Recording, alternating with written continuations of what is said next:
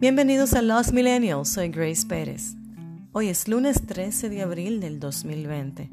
El día de hoy hablaremos sobre el mercado de Santo Domingo, el trote que están pasando los agricultores, el vacío existencial del turismo y el fin del bochinche entre Putin y los saudíes.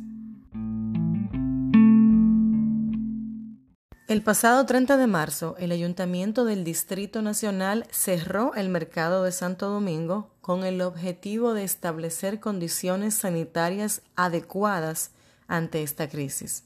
Es por esto que el sábado pasado el alcalde saliente David Collado anunció la instalación de un túnel sanitizante contra cualquier virus, incluso el COVID-19. Según Collado, este es el primero de 10 túneles que se van a instalar en diferentes puntos del Distrito Nacional. Cabe destacar también que dichos túneles fueron donados por empresas privadas y están certificados por la National Science Foundation de Estados Unidos. Va a ser muy interesante ver cómo los ciudadanos van a interactuar con estos túneles sanitizantes. Ahora, lo preocupante es lo que seguirá pasando fuera de esos túneles. Lo digo porque a lo largo del feriado de Semana Santa hubo varios videos que se hicieron virales de dominicanos bebiendo y bailando en la calle como si no tuviéramos en medio de una pandemia. Y es que, como dice mi amigo Misael, el rey cínico, la gente va a entender la gravedad del asunto cuando se le muera uno de sus abuelos.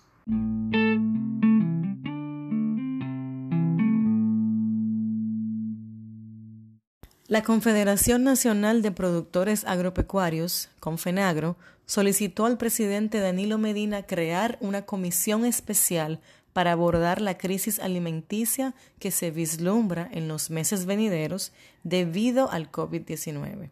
Confenagro advierte que debido a la pandemia muchos agropecuarios ya están perdiendo económicamente. La crisis que Confenagro vislumbra se debe a múltiples factores.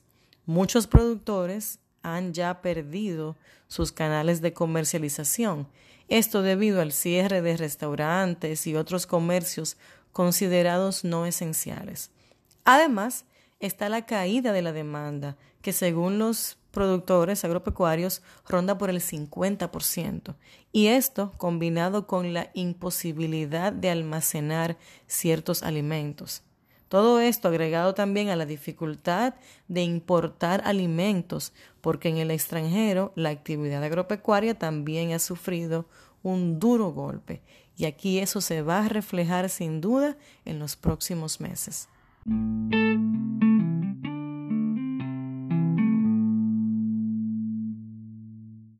El gobierno de la India nos está donando 200.000 tabletas de hidroxicloroquina, luego de que nuestro país y Brasil fueran incluidos en la lista de países a los cuales la India exportará la hidroxicloroquina. Este medicamento normalmente se utiliza para tratar el lupus y la malaria pero también ha demostrado ser un cuchillo contra el coronavirus. Eso sí, en algunos casos, repito, no todo el que tiene coronavirus se le debe administrar ese medicamento. Eso es lo que dicen los profesionales de la medicina, ya que este medicamento tiene unos efectos secundarios muy serios. Además, no debemos olvidar que la hidroxicloroquina es consumida por pacientes quienes podrían hasta perder la vida en caso de no poder seguir su tratamiento. Si por no encontrar hidroxicloroquina personas con lupus mueren, esas muertes no serán contabilizadas en los boletines de salud pública. Entonces no podemos permitir que los enfermos de otros males que no sean el COVID-19 sean desestimados o verlos como un daño colateral. Una parte de esa ayuda de la India debería ser destinada a reabastecer personas con otras enfermedades que también necesiten esas tabletas. Jacinto Fernández, presidente de la Asociación Dominicana de Operadores Turísticos, ADOTUR, asegura que será el turismo interno que reactivará ese sector. Una de las cosas que muchos se han preguntado es cuándo vamos a poder volver a viajar, aunque sea para el campo. De momento, las medidas del toque de queda frisan el sector turismo.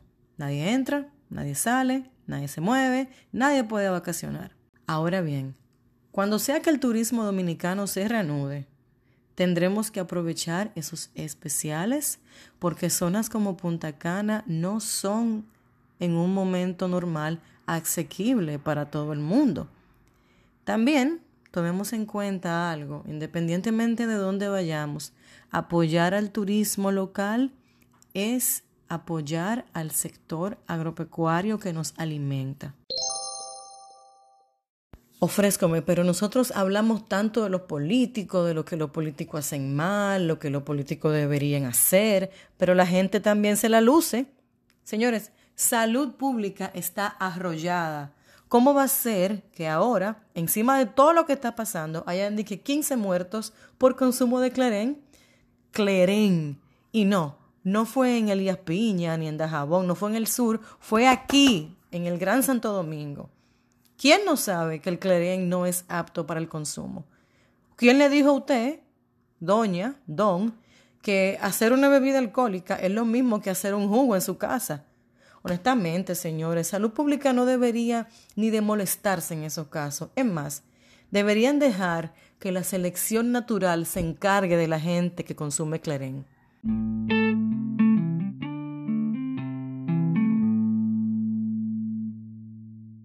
Y para concluir, en el plano internacional, parece que ya terminó el bochinche.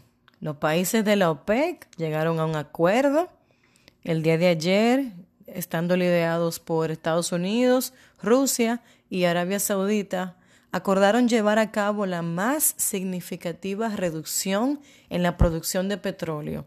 Todo esto con la finalidad de estabilizar el precio del crudo y por consecuencia tratar de estabilizar el sistema financiero global. Debido a la pandemia, eh, la guerra de precios que por semana sostuvieron Rusia y Arabia Saudita pasó un tanto desapercibida.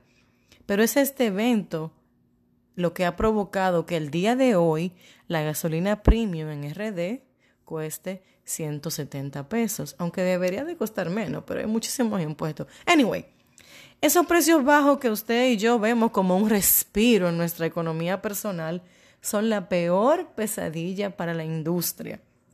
En Gringoland, la industria petrolera se describe al borde del colapso y, como era de esperarse, el hombre zanahoria no puede permitir eso. En un año electoral, no, no, no, no, no.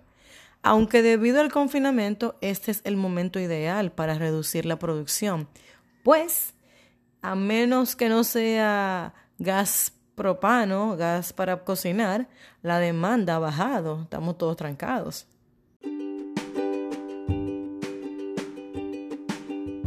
Y eso es todo por hoy. No olviden compartir este podcast, darle like y suscribirse donde sea que lo estén escuchando. Soy Grace Pérez. Hablamos mañana.